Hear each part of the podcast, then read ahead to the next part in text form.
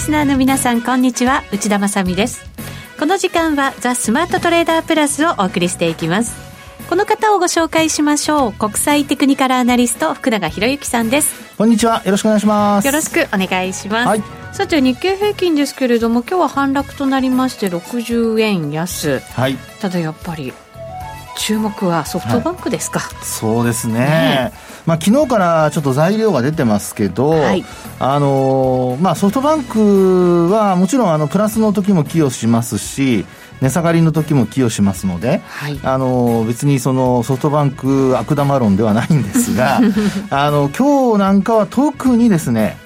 日経平均を、まあ、結果的に170円ぐらい押し上げた感じですかね。売買代金も、はい、えー、このソフトバンクグループだけで5574億円そうです。ということなので。全体が2兆7000億円ですから 大体20%ぐらい。そうですね、えー売買代金が、うん、それだけでもすごい感じがねありますけど、ね、はい。まあなのでちょっとですねまた後ほどお話をしたいと思いますがあのー、やっぱり明日のメジャー S q に向けてのちょっと思惑と言ったらなんですが。そうでしたそうでした、えー、そうですよね。その辺がねちょっとやっぱり、あのー、株価の押し上げだとかあるいはその商いの増加にあのつながっている可能性もありますので、はい、ちょっとあのあの明日以降はですねえー、注意、まあ、寄り付き以降ですかね、注意が必要かなと。で、あともう一つは、あの、先物の売買が今日で、あの、12月切りが終わりまして、はい。明日からは、まあ、今日のあの、ナイトセッションからですけど、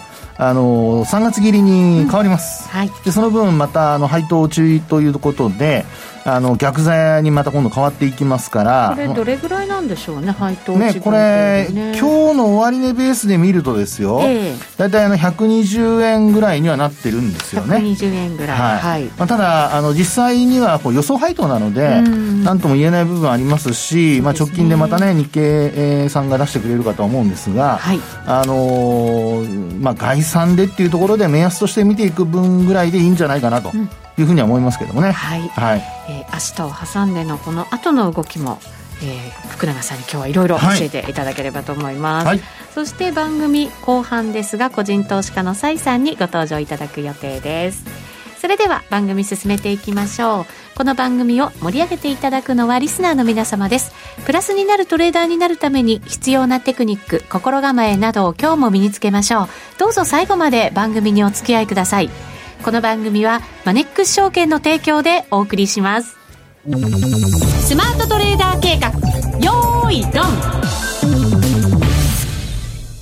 さあ、それでは早速、はい、足元の相場から分析していただきましょう。日経平均改めて、今日は61円70銭安の26,756円24銭で引けています。率で見るとマイナス0.23%です。はい。で、あのー、まあ、えー、トピックス、まあ、日経平均とこうね、二つ指数がありますけど、はい、まあ、今日は、あの、先ほどお話ししましたように、ソフトバンクグループの、あのー、まあ、寄与度が高くてですね。そうですね。はい。あの、日経平均株価の下落分をだいぶ、あの、カバーしたということなんですが、まあ、押し上げたと言った方がいいかもしれないんですけど、うん、まあ、実際には、あの、トピックスと日経平均で、あの、率、下落率で見ますと、あの、トピックスは0.18%。そうなんですよ、はい、日経平均の方が、だからわずかですけど、下げ率は大きい。そうです。はい。ソフトバンクが寄与したにもかかわらず、うん、まあ、あの、下落率は大きいと。それをどう取ればいいんですかね。ねこれ、あの、一応、まあ、中身的にはですよ、今お話したような形で、ソフトバンクだけが押し上げたんだとしますと、結構中身はやっぱり良くないってことにはなりますよね。うそうですね。はい。で、あの、まあ、なんでそのソフトバンクグループだけが、まあ、そんなに寄与度が高いのかってことなんですけど、これあの、まあ、皆さん計算の仕方とか別に覚える必要はないんですけど、ちょっと簡単にね、ご紹介しておきますと、日経平均株価の、あの、まあ、算出する225銘柄ありますが、そのうち、あの、まあ、個別銘柄で、やっぱりあの、分割している銘柄あるじゃないですか。うん、ありますね。はい。で、分割した分を、あの、考慮しないといけないんですよね。となりますと、あの、ソフトバンクグループって2006年の1月に1対3の分割してるんですよ。はい。で、これだけだったら、まだ、あの、まあ、3倍ということですね。うん。分割を考慮して元に戻すとなると。で、さらにですね、昨年、2019年の6月に、1対2の分割をしてるわけです。1対2、はい。はい。となると、今日の、えー、817円の値上がり分を、まあ、3分割した分の3をかける。で、さらに、2分割した分の2をかける。はい。はい。で、さらにですよ、あの、助数っていうのがありまして、はい、まあ、その助数で、あの、まあ、今お話しした、あの、かけた値を割るわけですね。で、合計した、まあ、かけた値が、あの、4902円になります。4902円。はい、私の計算が間違ってなければ。はい。はい。で、それをですね、助数が27.769という値なんですが、これあの、日経平均プロフィールというですね、ホームページがありまして、まあ、これで検索すると皆さん、あの、すぐ見られますので、はい。はい、もうぜひご覧いただければと思いますが、で、計算するとなんと176円。うん、52銭というですね、ちょっと細かく言うと、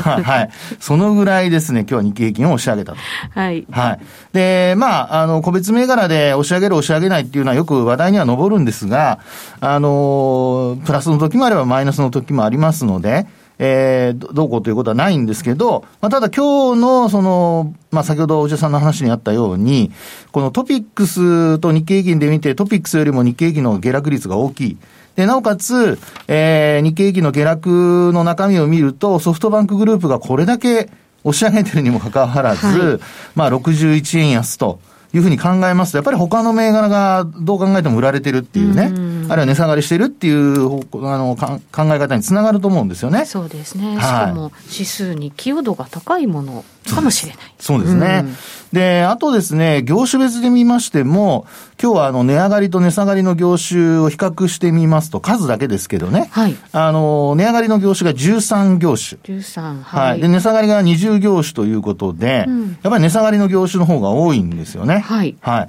で、あのまあ、いろいろそうやって見ていくと、少し、あのまあ、あこう、日経平均の方のですね、えー、指数の明日そういったイベントが S q、メジャー S q が控えてるってことを考えますと、なんとなくですね、うん、その、えー、まあ S q 値を、まあ高く上げたい、あるいは下げたい、まあいろんな、あの、思惑ありました。あと今持ってるポジションもですね、あの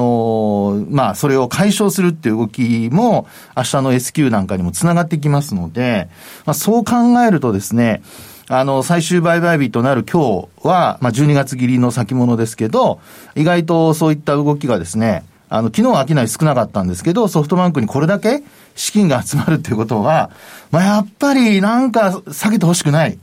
ていう人たちが、ソフトバンク材料も出てるし、ちょっと買っとこうかっていう動きにつながったんじゃないかなっていうところですよね。なるほど。ね、材料出たことももちろんですけど、そうです。S q に絡んだ思惑も、はい、そこにギュッと集中して、はい働いたんではないかと。そうですね。で、あと、あの、昨日出た、そのソフトバンクグループのニュースも、ええ、あの、まあ、これ、あの、通信社、まあ、ブルームバーグから出たんですけど、後追い記事って実はあんまないんですよね。で、そう考えると、これも、これも本当にあの、私の勝手な憶測ですよ。まさかの思惑とか言います？だって後追い記事がないってですね、で、なおかつ、あの、そういう、まあ、要は上場廃止を検討しているらしいっていうだけですから、それで買われてるんですよ。あらまあ。あらまあ。で、なおかつ、あの、今日買われた要因としては、まあ、昨日、あの、まあ、上昇、あの、アメリカのね、ニューヨーク市場に上場した、あの、IPO が、投資している先が、はい、まあ、あの、堅調な値動きで終えたと。で、これまあ、含み益が出てるっていうような形で捉えられてですね。はい。株価今日買われたと。ドアダッシュでしたっけ？はい。あ、ドアダッシュね。はい。あの、えー、っと、宅配ですかね。うんちょあの調理とかの宅配をやってるところみたいですけどね。はい。はい。で、そこが、まあ、あの、買われたということのようでございまして、で、それを材料に、あの、えー、こちらでも買われたと。東京市場でも買われたと。はい、まあ、料理宅配サービスというところのようでございますが。はい。これ、なんかできすぎじゃないですか？そう言われてみると。なんか、この番組、あの、そういう番組じゃないんですけど、なんかね、裏話を追求するとかっていう番組じゃないんですけど、今日はですよ、なんとなく、マーケットのその、まあ、後追い記事もなく、で、なおかつ今日はその IPO もあって、しっかり動いたと。うん、ですから、あの、まあ、その後ですよね。明日以降。そうですね。さすがの穏やかで優しい福永さんも、なんとなく斜めから見たくなる。いや、それあの、優しいのとあんま関係ないような気がしますけど。あの、一応まっすぐ見てはいるんですけど、ちょっと今回、こう、斜めから、うん、えってこう見たくなるような、なんかそういう動きにちょっと感じてしまいましたね。そんな思惑が働いたとしてですよ、はいはいはい、この後の動き、その S q の動き、その後の動きっていうのは、はい、まあ S q 中、値が高くついたとしますよね。はい、そうですね。そしたらやっぱり今度、下押しする圧力が強くなるということですか？まあ、あの、考え方としてはそちらですよね。なぜかというと、やっぱりあの、個別銘柄で、他の銘柄が、まあ、昨日から今日にかけて、まあ、例えば下落していると。まあ、昨日は大きく値上がりしましたけど、はい、まあ、今日は反落しているという流れで来た場合に、明日高く始まって、まあ、その後、あの、S q 値が、あまあ、高値になったとか、うん、そういう形になると、まあ、結果的にあの、225銘柄はそこで、あの、また新たな、例えば最低ポジションだとかが組まれるわけじゃないですか。そうすると、まあ、高いところでポジション組まれたとなれば、これは、あの、やっぱり一旦は、あの、まあ、ショートポジションを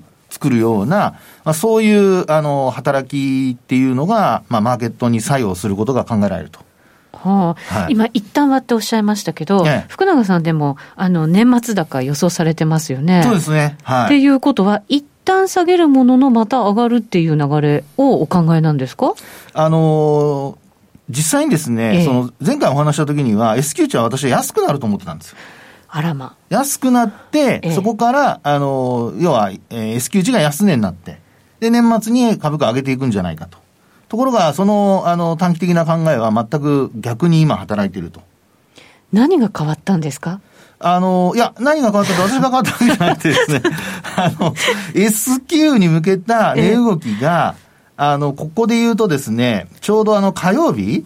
えー、っと、そうですね、火曜日の日に安値をつけて、はい、で、あの、昨日の上昇で、まあ、そこの流れが、まあ、要は5日線を上回ってきたっていうところから、流れが変わってきたっていうところじゃないかなと思うんですよね。うん、昨日は、あの、えー、まあ、水曜日で、えー、思惑以上にというか、まあ、皆さん予想した以上に株価上がりましたよね。上がりました。はい。ですから、その値上がりっていうのを考えますと、あの、S q 値安くして、で、あと、年末に向けて、こう、買い上がるような、うん、あるいは、こう、薄商いの中で、売り物が薄いところを、あの、こう、買っていくような、上がっていくような、そういうイメージを持ってたんですけど、まあ、実際のところは、えー、今お話したように、昨日の上昇で、まあ、全く、その、あの、まあ、考えというのが、まあ、否定されたとまでは言いませんけど、えー、結構崩れかかってると。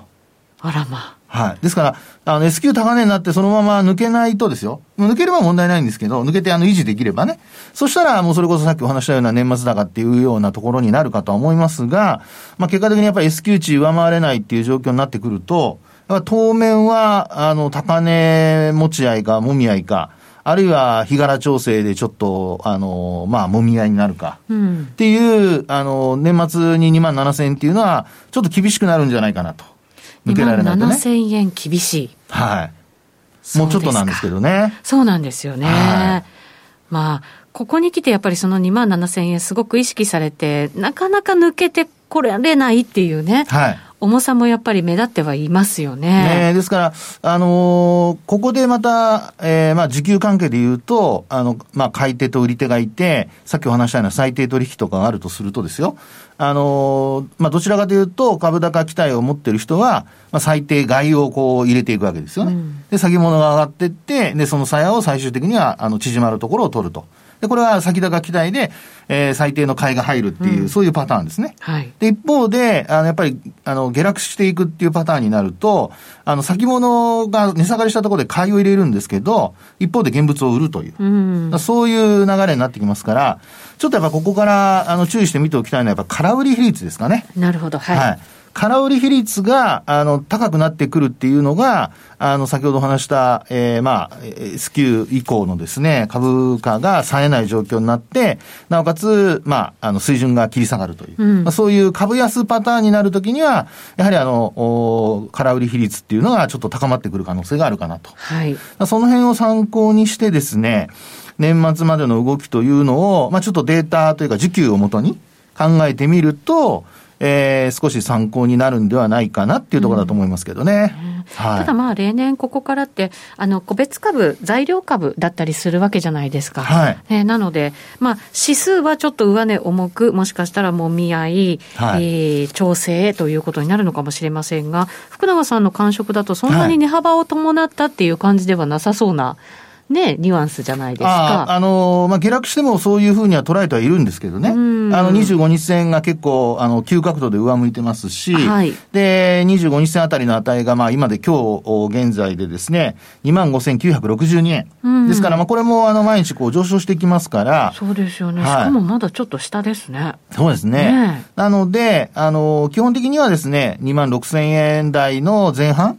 ぐらいまでが、まあ、下げたとしても、まあ、ですから700円ぐらいですかね。はい、750円ぐらいになりますけど。750円か。はい、750円。まあ値幅にしたらそれなりに大きさではありますけどね。ねありますね。ね。ええ、ただあの、株価水準が絶対値が大きくなってくると、パーセントに直すと意外と小さいんですよ。そうですね。確かにおっしゃる通りです。なのでですね、これあの、え私は、まあ、一応そのバブル経験者ですので、はい、あの、2万、あの、3万、えー、3万8000円台を見てますのでね、うん、そうやって見てみたときに1%動くとか300円、400円動くというのはもうザラでしたから。はい。なので、あの、動くときには、これから、あの、株価水準が上がっていけば上がっていくほど、結構、あの、まあ、感覚的には数百円動いて、それが当たり前になって、はい、でもパーセント的には、あの、数パーセントっていうような、まあ、数パーセントは大きいですけど、あの、1%未満というような、まあ、そういう状況になってくると。い、うことじゃないかなと思いますけどね。そうですね。わ、かりました。いよいよ明日が S q メジャー S q ということになりますので、そのあたり、注意も必要なそうですね、その後ね、スキュ値が算出された後は、ちょっとね、えー、しっかり見ていきたいと思いますけどね。そうですね、もしでも下げた場合でも、それを本当に強く埋めてくるとかっていうね、ことであるならば、そうです。ちょっとまた面白かったりもね、そうですよね。しますしね。あとは、まあ、月末に向けて冴えないときは、あの、結果的にさっきお話したような配当落ちになりますから、権利落ちになりますので、はいまあ、その分をやっぱり埋められないっていうことになると、まあ、やっぱもたつくっていうことになるでしょうから、うん、まあ、年末高というのは過去のデータで見ると、意外と多いので、はい、まあ、そこにはちょっと期待したいところはあるんですけどね、S q 値上回れないと、ちょっとやっぱり目先は、えー、調整に入る可能性が高くなるということで、空売り比率。うん見てください。わかりました。はい。はい。それではここでマネックス証券からのお知らせです。マネックス証券では国内株式の取引手数料を一部引き下げました。1日定額手数料で1日の約定金額が100万円以下の場合、取引手数料が税抜き500円でお取引いただけるようになりました。1日の約定金額合計が100万円を超えるまでは、何回取引しても税抜き500円です。また信用取引の取引ごと手数料において、1注文の約定金額100万円以下の価格帯の取引手数料も引き下げました。これにより、信用取引の取引ごと手数料なら、税抜き最低90円からお取引いただけるようになりました。さらにこの取引手数料引き下げを記念して、1日定額手数料で1日の約定金額合計が50万円以下の場合、税抜きの取引手数料500円を全額キャッシュバックするキャンペーンを実施中。題して、少額取引応援、毎日ワンコインキャッシュバックキャンペーン。期間は2021年1月29日まで。期間中は毎日キャッシュバック対象となるチャンスがあります。この機会に少額でのお取引がしやすくなったマネックス証券で国内株式投資をぜひご検討ください。マネックス証券でのお取引に関する重要事項。マネックス証券が扱う商品などには価格変動などにより元本損失、元本超過損が生じる恐れがあります。投資にあたっては、契約締結前交付書面、目論見書の内容を十分にお読みください。マネックス証券株式会社、金融商品取引業者、関東財務局長、金賞第165号。ザ・スマートトレーダープラス。今週のハイライト。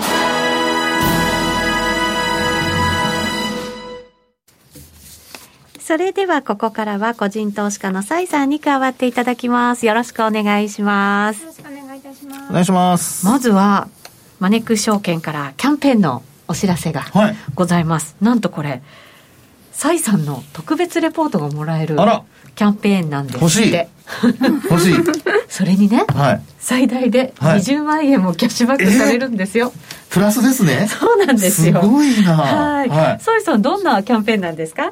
はい、えっ、ー、と、こちら、株するサイトからエントリーいただいて、株するサイトというサイトがあるんですね。はい。はい、えっと、新規でマネックス証券の総合取引口座を申し込みされて、開設された方に、もれなく、私と、えっと、個人投資家の小山翔氏の特別レポートを、もれなく全員にプレゼントというところで、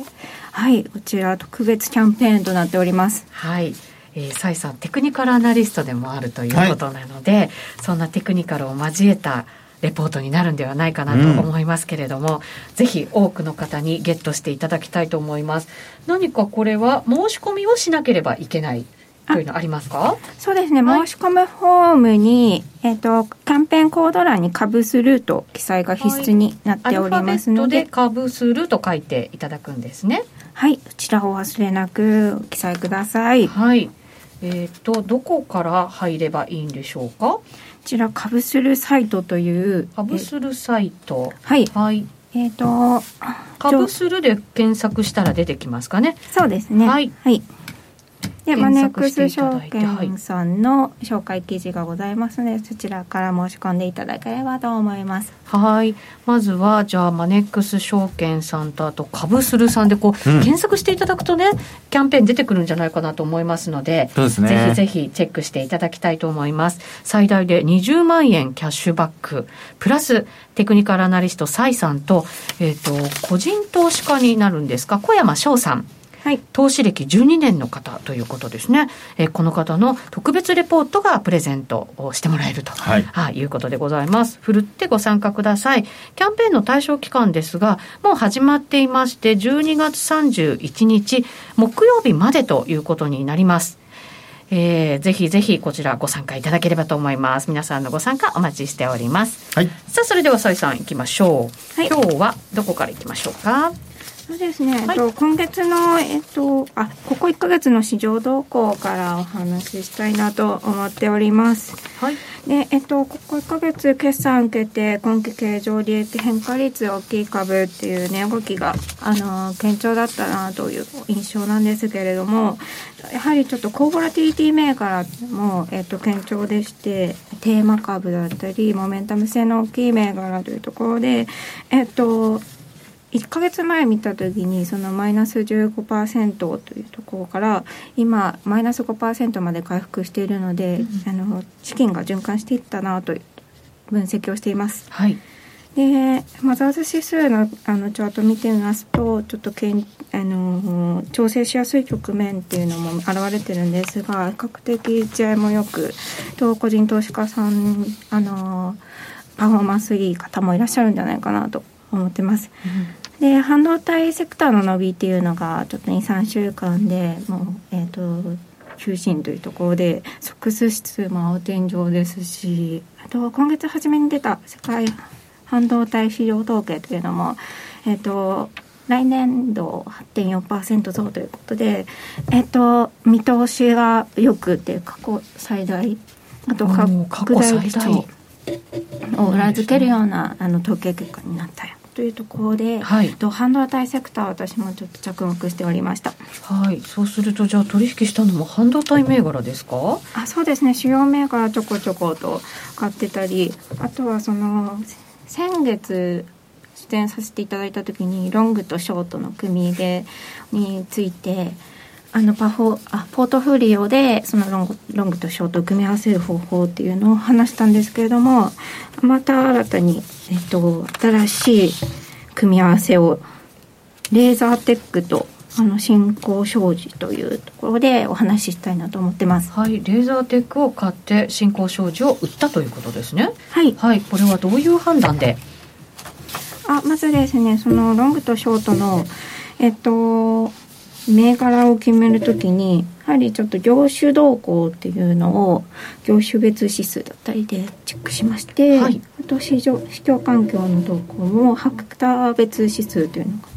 あるのでそちらでチェックしあとはマザーズ指数と VIX であと騰落レシオなどいろいろと市場環境もチェックしながら選んでるんですけども、はい、はい、同業種もしくは特徴の似ている銘柄をピックアップしたいのでと決算が良くないものを売ってで期待以上のものは買うあとはテーマ性の強いものは買うっていうところで、